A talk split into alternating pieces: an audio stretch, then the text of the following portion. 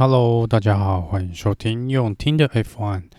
这集是要呃跟大家简报一下过去一个礼拜，那、呃、大概一个礼拜以来发生的一些 F1 的新闻哦。那首先呢，先来聊聊 Lewis Hamilton。Lewis Hamilton 他一样哦，继续保持应该算是完美的沉默，到目前为止还是没有在任何的社群媒体或是新闻上面呃正式的出来露面，或是说呃出来讲话。那他的社群这个媒体这边呢，也没有任何的 po 文哦。那他的弟弟呢，呃，是在稍早呢有一个可能线上的访问哦，有问到可能关于 Lewis Hamilton 的事情。那他弟弟是表明了说，Lewis Hamilton 应该是还 OK 啦。那但是就是他现在的确呢是暂时的呃。远离了这些社群跟媒体的一个关注，我就说他现在应该是呃专注于在自己的时间上面啦，是没有特别的呃想要去碰呃自己的社群软体或是这个媒体的这一块哦，所以可能大家就要再给他一点时间吧。他目前就当做他是在休一个比较长的假哦。那再来是 Mercedes 这边呢，Mercedes 这边二十三号的时候，去年的十二月二十三，呃，正式的宣告他们已经启动了他们二零二二年的赛车，就是把引擎就发动了。那在这个呃新年这一天呢，他们又丢出了一个呃类似。呃，他们自己新车的一个照片，但是他们并没有把这个车子整个形状拍出来哦，就说是一个呃有点故意在呃吊我们胃口的一张照片啦。那当然，网络上也有网友是直接调那个去改图嘛，然后调整它的色差跟对比哦，就可以看出大概车子的一个模样哦。不过这个应该基本上呃也不会是一个最终的设计或是一个结果，但是应该是一个雏形啦。只是说 Mercedes 呢。看起来已经是呃，二零二二的赛车是差不多准备好了。那我们接下来应该就会看到各车队呢也开始放出他们二零二二赛车的呃照片也好啦，或是要吊我们胃口的一些新闻消息也好哦。所以接下来呢，呃，应该在一月跟二月的时候会有更多更多的讯息陆陆续续出来哦。那针对二零二二年的赛车呢，Sergio Paris 有出来接受访问的时候讲了，他认为呢，因为二零二二的赛车在重量上面，总重量上面是比二零二一的还要再重四十三公斤哦。那这个部分呢，也就是把整个车体结构的重量来到增加到了七百九十五哦。我记得最早可能一台 F1 赛车蛮久以前是才五百四五百公斤哦。那这几年真的是加速。真胖哦，真重啊！那在这边，当然越重的车子跑起来速度当然是越慢哦。加上现在为了嗯。这几年嘛，为了可能环境保护的问题啊，他们所使用的油量跟这个引擎的设计呢，可能都比较不像以前那样可以做一个比较大的输出的马力哦。所以在这边，Sergio Perez 也有说，他认为比较重的车子呢，当然会需要比较多的时间去适应它哦，而且可能呃，整个不只有他哦，他所有的车手呢，可能都会遇到一些困难。那在这边，呃，Lando Norris 也有讲啊，他也有出来说，他觉得明年这个赛车新的赛车设计呢，理论上所有的车手应该都必须要重新去适应他们开车的一个方式跟特性哦，因为这个部分呢，呃，整个赛车的变化跟过去几年实在差太多了，所以他说这个应该是一个全新的体验哦。红牛的老板 Christian Horner 呢，跟 Toto Wolff 呃 Mercedes 的老板 Toto Wolf 都有出来讲类似的事情，就是他们。呃，有点担心，说他们在二零二一年因为两队竞争的关系哦，让他们可能呃花了比较比他们预期要多的资源在二零二一上面，而不像其他几个车队，蛮多车队呢是早早的就已经摆明了放弃二零二一的赛季了，把所有的资源转往二零二二哦。所以这边呃 c u c h h o n e r 跟 Total Wolf 其实都有出来暗示类似的事情，是说他们觉得很有可能明年呢，呃，红军法拉利呢是有可能。把他们压在地上打的哦，那这个已经不止一个车队出来讲，Ferrari 明年会是一匹黑马，哇，他们的标志也是一匹黑马啦。那在这边呢，嗯。不知道他们是不是有我们一些车迷不知道的讯息哦？当然，他们在业界里面应该是消息会比较灵通哦，因为已经不止呃一个车队来讲，说明年法拉利是有非常大可能去夺冠的，甚至有蛮多车评也是有在讲类似的话，包含这个 Sky Sports 跟 F1 官方这边的呃，像 Jolien Palmer 啊，或是呃。杰森·巴顿他们都有说，明年可能要比较注意一下法拉利的状况。那当然，Christian Horner 说，这一切都现在讲都太早，言之过早啦，就是要等到大概可能赛季快开始前的这个赛季前的测试呢，呃，才会知道一下大家的底大概在哪里哦。但他们说，的确，他们内部是有这个担忧，就说他们可能花了太多的资源在二零二一的赛季上面。那聊到法拉利这边呢，法拉利这边呢，呃，倒是放出了蛮多的消息哦，呃，应该说好的消息啦。他们说他们长期以来合作的伙伴呢，Shell 这个提供他们这个燃料油的这个公司呢。在最近呢，是有蛮重大的突破，他们是有办法找到呃，怎么讲呢？就是提升动力跟速度了，就是油的这个呃，假设用同样的油量，他们是可以跑出更好的功率哦。所以这个部分呃，对他们来说，二零二二的赛车来说呢，是一大的鼓励。那加上在设计法拉利引擎的这个嗯、工作人员这边也指出哦，他们目前看到了测试的数据呢，二零二二的引擎呢是已经远远。对，就是不管是输出功率或是整体的最高时速哦，都已经远远的超越二零二一的呃赛车的这个引擎的性能哦。所以的确哦，如果这个方向是正确的，这些传闻也都是正确的话呢，看起来明年红军呢是的确呃实力要比过去几年要好哦。但不知道啦，就是如果是红军的车迷呢，呃，已经沉寂蛮一蛮长一段一阵子了，我就说拜托，可能大家也已经。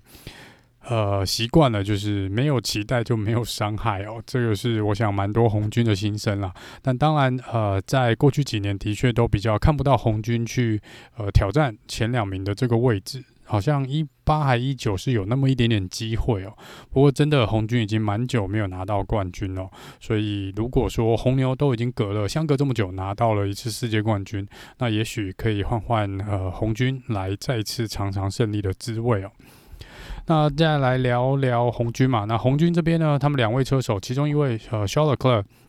肖勒克呃现在应该隔离完毕了吧？就是不知道康复了没有，没有看到相关的新闻。但是在这之前呢，有一个呃。传闻就浮出了水面了，就说因为 Kimi Räikkönen 退休嘛，那 Kimi Räikkönen 退休呢，这个七号车的这个七号的位置呢就空出来了。那有传闻本来说肖尔克想要把他的十六号换成 Kimi 的七号哦，但是这个呢马上就被呃。怎么讲？算是我不知道他有没有正式提出申请，还是他只是聊聊。但是马上就被打枪说不行哦，这是不能够更换车子号码的。那这是针对呃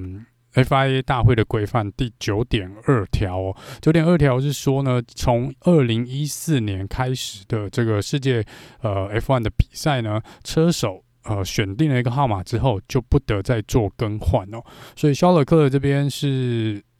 他一定是二零一四年之后才来 F1 的嘛？那他选定了这个号码十六号呢，原则上就必须要跟着他一辈子哦。呃，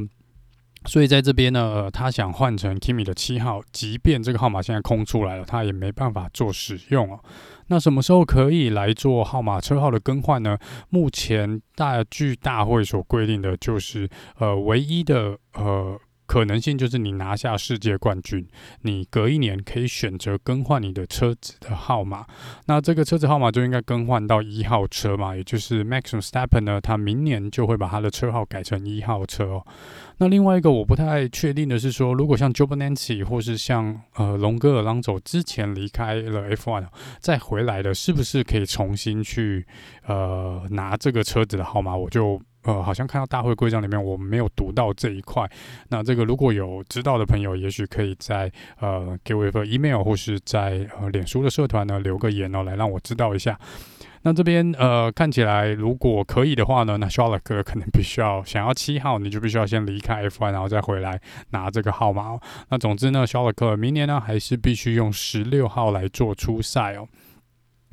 那有关这个 Giovinazzi 是明年 Ferrari 的后备车手的部分，那法拉利呢，之前接受访问的时候，老板 Binotto 是有点聊到，就是说其实 Giovinazzi 呃，法拉利一定是有某种程度是重视他的，所以不然不会马上签他当做这个后备车手嘛。那二来就是说呢，其实二零呃。应该说有十一位车手的合约会在二零二二年到期哦，所以当然这个部分不不一定能够保证说这十一位车手呢就代表二零二三年会有十一个空缺哦要来补，只是说呃 Giovinazzi 这样机会是一定有的，因为他比较不像这一两年变动比较少，位能够跳槽的位置不多，所以变成说他如果呃没有被续约，他其实选择就没有了嘛。就像 Alex Albon 啊，他可能也要在旁边待一年，然后再回来哦。所以这个部分呢，呃，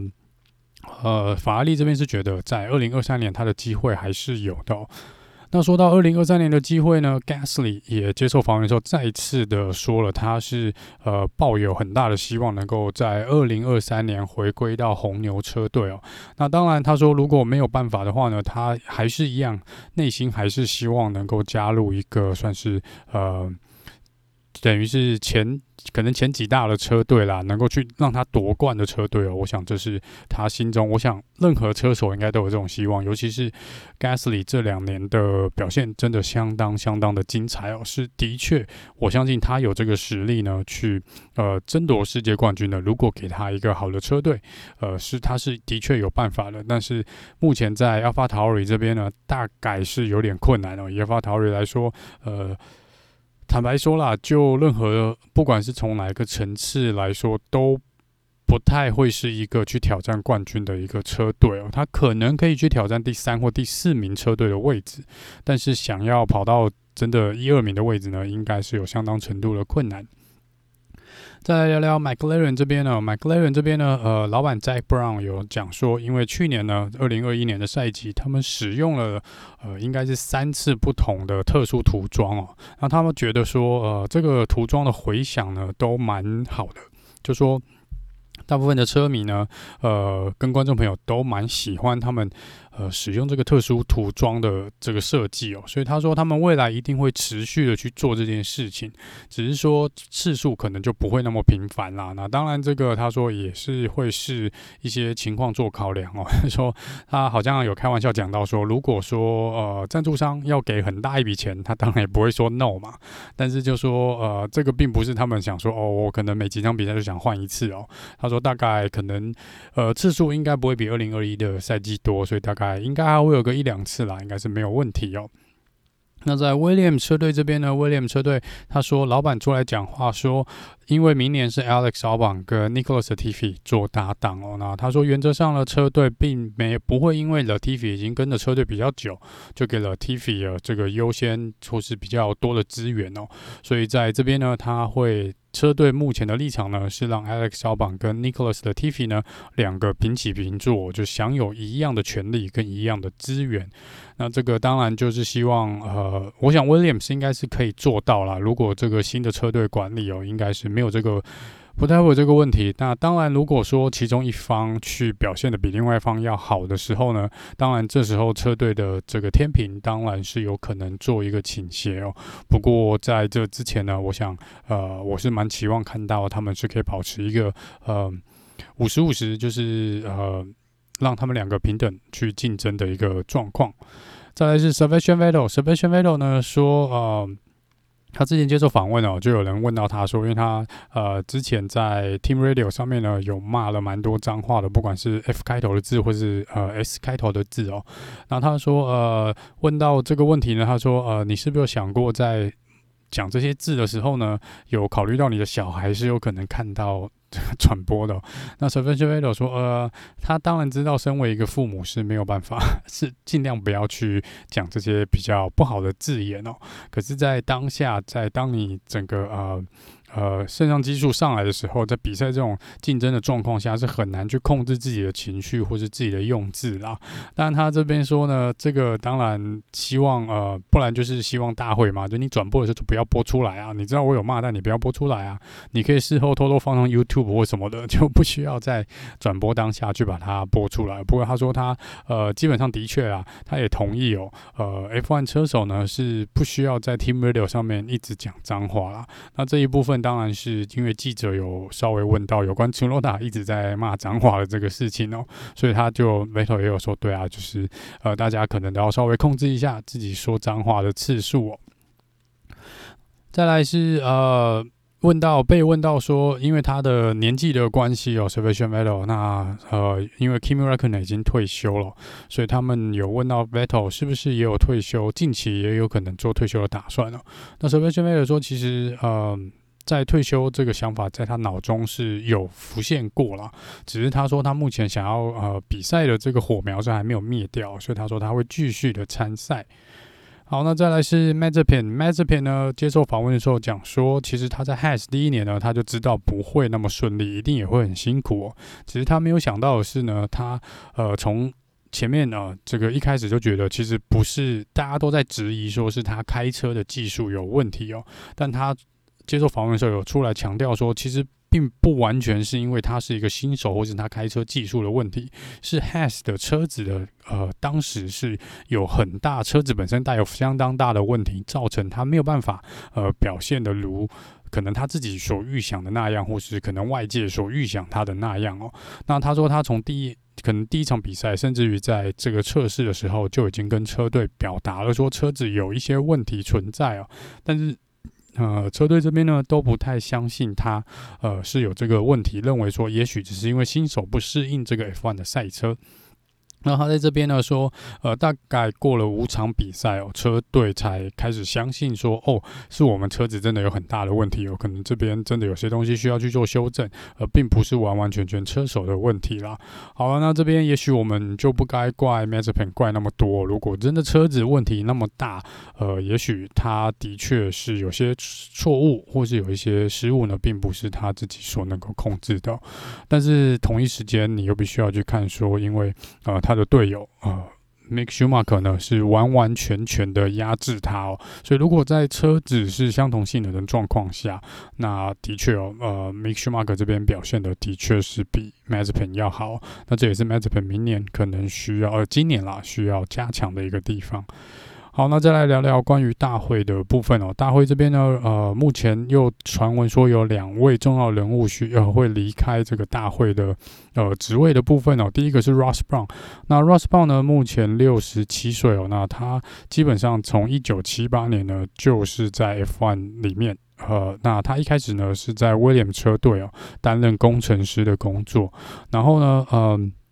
他这边呢，呃，在跟 Benetton 的时候呢，Benetton 车队的时候拿下了世界冠军哦。那之后也在法拉利有拿过这个世界冠军，也就是基本上 Ross Brown 跟 John Todt 还有 Michael Schumacher 呢，是制造了法拉利那时红军的王朝的重要人物之一哦。然后他之后呢，也自己。创了一个车队叫 Brown 啊、这个车队哦，然后也是有拿过冠军 j e s e Martin 在这边拿过一次的冠军哦，然后最后这个车队呢是卖给了 Mercedes，也就是我们现在看到的 Mercedes 车队。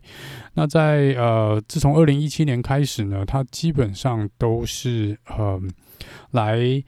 呃，怎么讲？来制定 F1 的赛事的一些流程哦，跟一些事项，跟一些比赛的项目啦。那基本上你就可以想象说，像呃一些如果说是预赛的比赛方式啦，或是去年呃我们第一次。聊到的或者做出来的呃，Spring Race 这个冲刺赛的部分哦，都是出自 Ross Brown 跟他的团队来做决定的。所以像之前有在考量一些什么呃 Reverse Grid 啊，或是一些呃其他的预赛的一些方式哦，可能都跟 Ross Brown 有关系哦。好，那另外一个会离开这个大会体制的另外一个呢，是在这个有点技术性这个技术部门的呃工作人员 Siemens。那 Siemens 呢，他之前呢。呃，也是 Brown 的一个同事哦，那他也是被拉进来当大会这边。那基本上呢，他呃的主要工作呢，就是来修改呃，大会的一些规定哦，那主要是针对二零二二年啦，呃，以后到二零二五年哦，那他也是一个蛮重要人物，是因为他是现在也有在修改二零二五年之后，也就是二零二六年新的赛事规定跟一些呃新的这些怎么讲引擎啊跟技术上面的一些限制哦，也就是因为他，所以可能可以让 Volkswagen 或其他的车队呢来在二零二六年加入 F1 来做比赛哦，那这两位呢，据传闻是将会离开他们现有的职位哦，那这个目前还没有看到大会做一个确认哦。那在 Pirelli 这边呢，Pirelli 这边认为这个二零二二年的赛车呢，会平均会比二零二一年赛车慢上零点五秒钟左右。那一来是因为这个车子的车重量比较重，二来是轮胎的使用呢是使用的比较大的轮胎，是十八寸的轮胎哦，之前是十三寸的轮胎。但是他们认为呢，这个车队呢基本上会在呃，整个赛季的过程中啊，想办法用透过其他的方式啊，不管是呃可能赛车的设计上面啊，或是可能引擎出力调整，或是呃关于尾翼前翼的一些调整哦，来去呃追上这零原本预期会失去了零点五秒钟，所以他们认为基本上速度应该不会比二零二一差太多。那在大会这边呢，他们希望新的赛车呢，因为他们本来认为呃。推出这个新的赛车的设计哦，这个雏形哦，本来就是希望说你能够呃后面的车子能够更。紧密的贴近前面那台车，也就是他们希望呢，不要再像过去哦，这个有车子可以在第一圈就拉开非常大距离的一个状况，或者你明明就是在它后面，但是你就是永远追不到前面那台车的一个情况发生哦。因为不管之前这个可能因为赛车整体气流的设计也好，他们这次是针对整个气流来做一个车体。结构的改善，然后希望后面的车子呢能够更紧密的贴近前车，所以他们希望整体来说呢，他们的一个目标是从第一名到最后一名，也就是第一台车到第二十台车中间的距离是一点五秒钟哦。啊、呃，我觉得这是有相当程度的困难，因为在过去历史上应该没有任何一次，可能除了第一，就算是第一圈都没有办法。把全部二十台车放在一点五秒内哦。那不过，如果你是说在预赛或是圈数的呃呃单圈的圈数下面，第一名跟最后一名可以在一点五秒的差距内，我觉得是还比较有可能。只是说，如果你只是纯粹希望前车呃后车贴近前前车，然后把呃整个。呃，二十台车的距离都缩短的话，我觉得在某种程度上还是有相当程度的困难啊。如果这么简单的话，我们就不会看到呃，为什么 Has 跟 William 他们会一直在呃排在比较后半段哦。如果这个是有可能的话，那理论上他们明年是可以很贴近前面那台车哦。就是这个，我觉得是比较不太可能发生，因为引擎的出力可能还是决定呃蛮就应该是决定这个距离的一个重大原关键之一啦。好了，那以上呢是今年呃，就是前一个礼拜，就是应该是圣诞节之后到新年的这些新闻，主要重要的新闻，我把它拉出来跟大家做一个简报。那我们一样是在每周的时候呢，会来做一个周每一周的新闻的一个更新。那我们就下次见喽，拜拜。